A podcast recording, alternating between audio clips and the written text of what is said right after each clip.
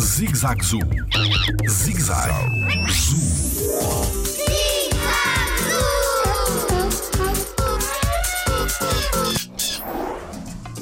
Como é que os impalas fogem?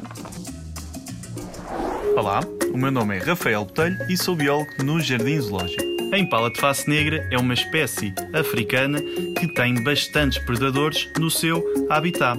Para conseguir fugir a estes predadores, desenvolveu várias estratégias. Uma delas é a sua velocidade, que utiliza então para conseguir escapar quando, eh, quando encontra um predador. Outra dessas estratégias, que acaba também por funcionar em conjunto com, com esta corrida, é o facto de, de ter uma mancha branca na sua zona traseira, que, que mostra para o resto da manada quando levanta e baixa a sua cauda, mas também um odor, um cheiro, que acaba por produzir hum, numa zona que está numa zona do seu corpo que está nas suas patas e que dessa forma esse odor vai sendo libertado e que vai permitir que o resto da manada ah, se encontre e consiga fugir aos seus predadores.